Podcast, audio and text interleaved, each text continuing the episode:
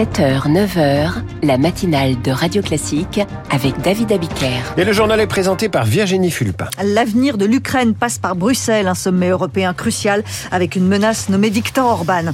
Je ne sais pas si la télé rend fou, mais le projet de loi immigration, oui, les députés n'ont jamais piqué autant de crises à l'Assemblée nationale.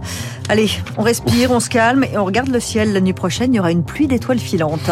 Et puis après ce journal, l'éditorial de Guillaume Tabar, après le projet de loi immigration, voici l'avant-projet de loi sur la fin de vie.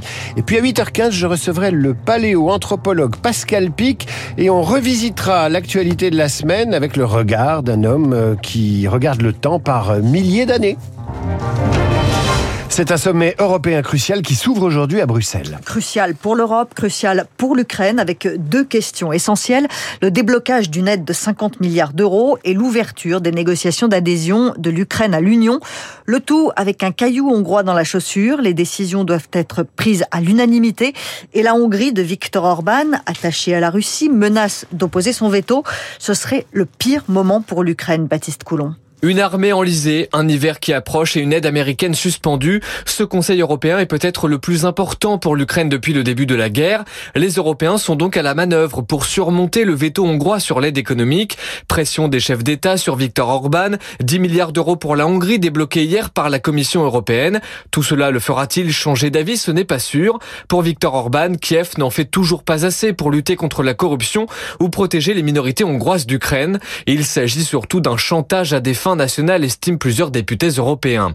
L'adhésion de l'Ukraine à l'UE n'est pas négociable non plus. C'est une ligne rouge pour la Hongrie, explique Patrick Martin-Genier, spécialiste des questions européennes. Cela conduirait à réorienter les fonds structurels, à réorienter complètement la politique agricole commune à destination de l'Ukraine. Ce sont des fonds qui ne seraient plus ensuite destinés à d'autres pays, dont la Hongrie. Les Européens sont face à un choix cornélien, consentir aux exigences de la Hongrie malgré les atteintes à l'état de droit identifiées par l'UE ou bloquer un nouveau soutien à l'Ukraine. La deuxième option ternirait l'unité des 27 et ferait un vainqueur, Vladimir Poutine.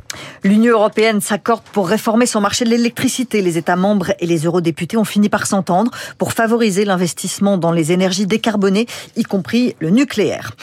45 journalistes sont morts dans l'exercice de leurs fonctions cette année dans le monde. Reporters sans frontières publie son rapport annuel ce matin.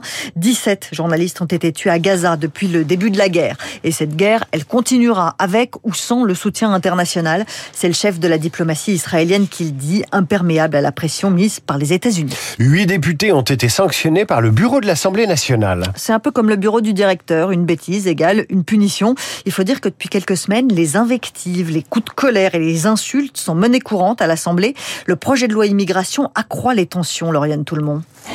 En commission des lois, il y a une dizaine de jours, en plein examen du projet de loi immigration, le député LFI Hugo Bernalicis Persénaire ce sera la censure et une sanction financière. Tout ça est scandaleux et comme d'habitude insusceptible de recours. Toutes les sanctions qui sont prises là le sont sur le fondement des discussions qui ont eu sur le texte asile et immigration. Ils ont ouvert la boîte de Pandore des discours d'extrême droite et qui font qu'à la fin, ben voilà, ça part dans le décor. Sanctionner également la députée écologiste Sandra Rogol d'y voir les dérapages se multiplier récemment et dans tous les partis. Dernier exemple en date, tu seras tondu à la libération pour avoir voté avec le RN, aurait lancé mardi dernier un député Renaissance à la chef du groupe écologiste. Là, euh, le contexte des discussions autour de la loi immigration, ça provoque des grandes tensions parce qu'en fait, le groupe euh, de la majorité présidentielle est très divisé sur cette question.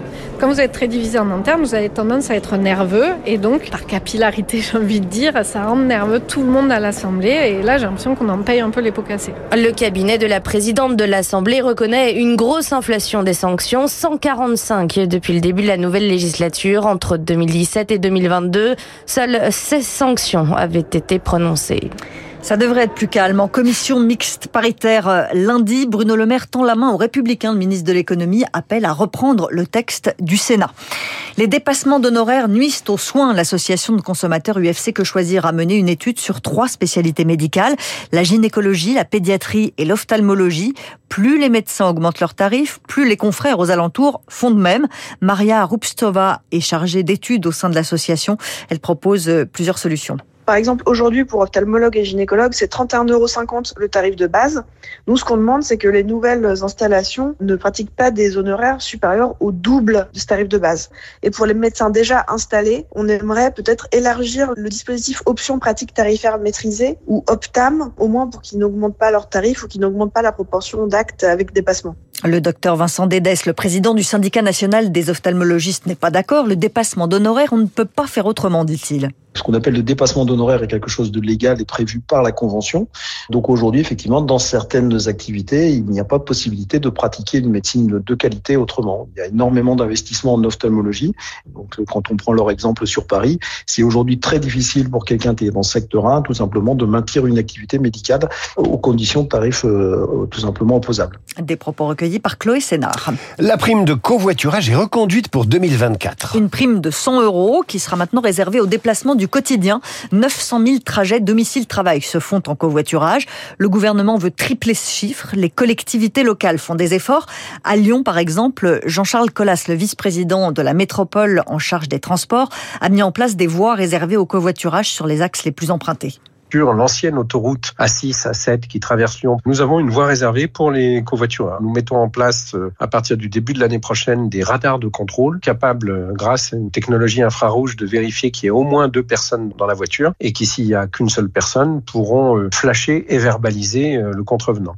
C'est pas des investissements énormes au regard du gain pour la collectivité. Aujourd'hui, on a en moyenne 1,05 personnes par voiture. Si on passe à 1,3 de moyenne, on va diminuer fortement le nombre de voitures qui circulent, donc diminuer la pollution et euh, fluidifier le trafic. Jean-Charles Collas avec Zoé Pallier. Une bonne nouvelle pour les épargnants, le taux du plan épargne logement va augmenter en 2024, 2,25% contre 2% aujourd'hui. Ça reste une augmentation en dessous de l'inflation. Allez, c'est le moment de se déconnecter un peu de l'actualité. On va regarder les étoiles. Cette nuit, on va voir une pluie d'étoiles filantes en levant les yeux au ciel.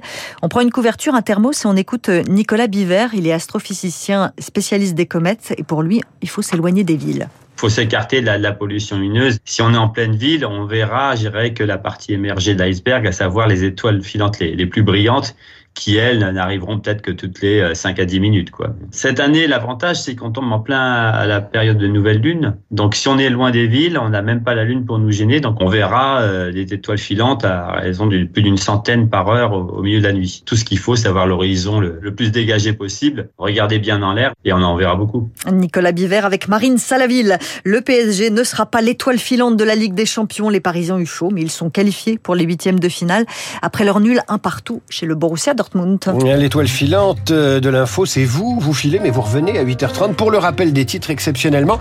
Et puis, on peut regarder les étoiles filantes, mais je m'aperçois que les auditeurs de Radio Classique sont des grands, grands, grands fans de séries. Vous êtes des dizaines à nous signaler vos séries préférées. On ne pourra pas les diffuser à l'antenne, évidemment, mais ça nous donne une indication sur vos goûts euh, et pas seulement sur vos goûts en matière de musique classique. Allez, dans un instant, l'éditorial de Guillaume Tabar. Après le projet de loi immigration, voici l'avant-projet de loi sur la fin de vie. Et puis à 8h15, je vous rappelle que je reçois le paléo-anthropologue Pascal Pic. Radio